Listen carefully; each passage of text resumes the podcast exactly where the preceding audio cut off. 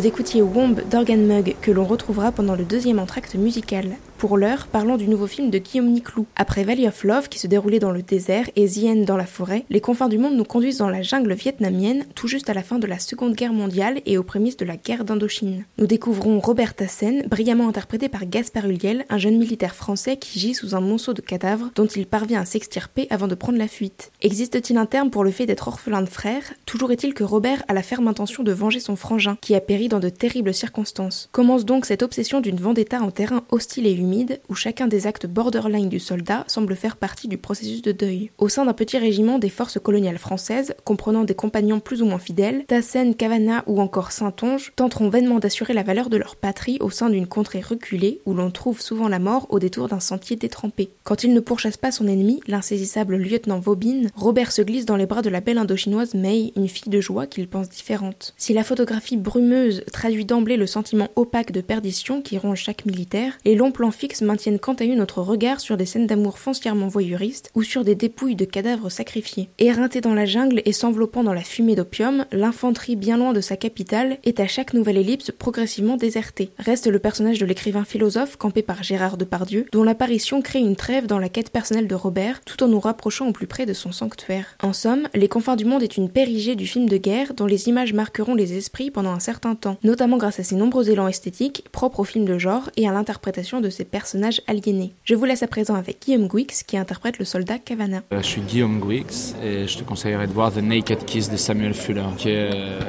pour moi l'un des films qui a inventé la grammaire du cinéma et qui a un film magnifique. Samuel Fuller, je pense que c'est un des cinéastes qui a vraiment imprégné avec sa patte le cinéma et qui a fait plein d'enfants, quoi. De Kubrick à Tarantino et tout ça, je pense que de Scorsese même, que les gens se sont inspirés de lui, donc je trouve ça bien de voir ses films et celui-là, c'est celui que je préfère. Juste avant de vous faire écouter Under the Rain d'Organ Mug, je tiens à remercier mon invité Guillaume Quix pour sa participation. On le retrouvera bientôt à l'affiche des drapeaux de papier, premier long métrage du très jeune réalisateur Nathan Ambrosioni. Comment tu as atterri sur ce projet-là? Ah, De manière très simple, c'est un. Alors, c'est son premier long, effectivement il a, il a, là, je crois qu'il a eu 19 ans, mais on l'a tourné, il avait 18 ans. L'agence qui me représente en tant que comédien avait vu des films qu'il avait fait avec ses potes à 13 ans, 14 ans, et elle avait un peu pris en amour. Euh, cet ado, donc euh, ils l'ont aidé à ce que son nom se fasse et du coup, voilà, il a écrit un film, il a eu le CNC, c'est le plus jeune lauréat du CNC de l'histoire du CNC, je crois, à 17 ans. Et ensuite, voilà, ils ont, ils ont organisé des rencontres et moi j'ai eu envie de le suivre tout de suite. T'as regardé ses courts-métrages du coup? Non. J'ai pas regardé. Non, j'avais envie de me concentrer sur euh, ce qu'il avait envie de raconter là et, l'énergie qu'il avait. J'avais pas envie de voir. Au casting, on retrouve ta compagne Alison Paradis, aussi Noémie Merlan. Est-ce que tu peux pitcher le film? C'est l'histoire d'un frère et d'une sœur. Donc la sœur est jouée par Noémie Merlan. Alison joue un rôle secondaire dans le film, euh, important mais secondaire.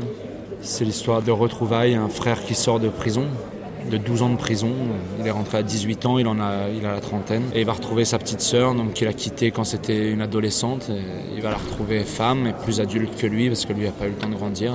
C'est leur lien voilà, qui va se reformer doucement. Est-ce qu'on peut parler un peu de la construction de ton personnage? Parce que à chaque fois, enfin pas forcément à chaque fois, mais on t'a vu dans des rôles assez politisés. Je pense par exemple aux anarchistes. Il y a eu chez nous de Lucas Belvaux aussi assez vrai. C'est une, position que tu défends dans, dans tes rôles ou en particulier? Non, je sais pas. Moi, ce qui m'intéresse, c'est la nécessité des cinéastes. J'ai fait quelques genres différents, mais j'ai pas, j'ai pas de genre particulier que j'aime. Ce qui m'intéresse, c'est ce que les gens ont dans le ventre, quoi, ce qu'ils ont envie de dire. Voilà. Quand ça vient pas du ventre, quand je sens que c'est un peu préfabriqué, tout ça, ça m'intéresse moins. Bah, je te remercie infiniment. Ah bah, merci à toi.